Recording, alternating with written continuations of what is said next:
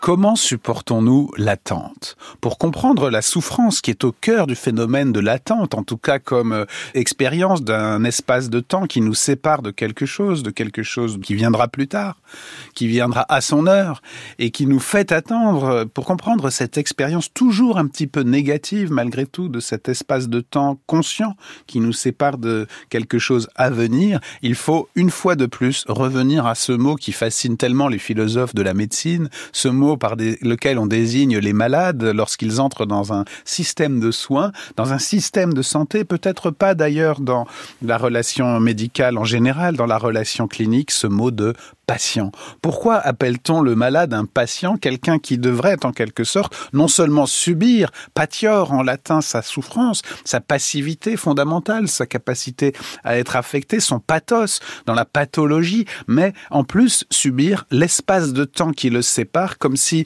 dans toute épreuve négative, il y avait en plus l'épreuve du temps, comme si la patience était le cœur de la souffrance, comme s'il n'y avait pas de souffrance sans expérience négative du temps, et comme si la patience était la vertu négative, mais nécessaire, qui nous permet de supporter cette souffrance temporelle qui accompagne toute pathologie, toute négativité, toute souffrance. Mais alors, comment supporter cette négativité temporelle? Faut-il toujours être patient? Le patient a-t-il toujours raison d'être patient? Faut-il supporter passivement cette passivité, cette pathologie? Cette passivité devient-elle une vertu? La patience est-elle la vertu paradoxale de la passivité temporelle, de l'attente humble, de l'attente euh, résignée, en quelque sorte. La patience est-elle toujours la résignation?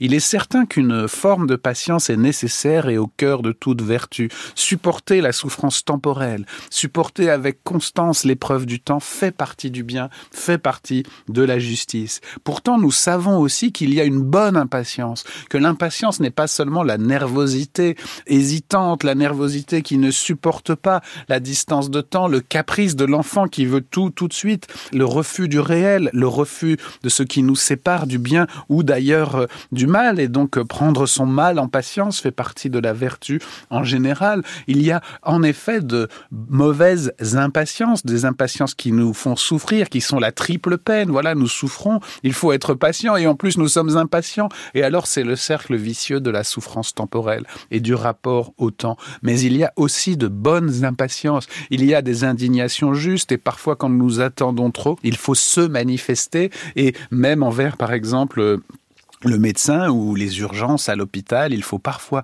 en effet, manifester le fait que la patience n'est plus possible car la souffrance est trop grande. Quel est alors le critère? Comment supportons-nous l'attente? Qu'est-ce qui fait que l'attente est supportable individuellement? Eh bien, ce ne sera pas seulement justement la vertu individuelle. Il faut qu'on nous explique les raisons de l'attente. L'attente est toujours interhumaine. Il faut donc un dialogue, une explication de la justice. Je peux attendre si on m'explique, au fond, les raisons de l'attente, la justice dans la distribution des biens, y compris dans l'espace et dans le temps.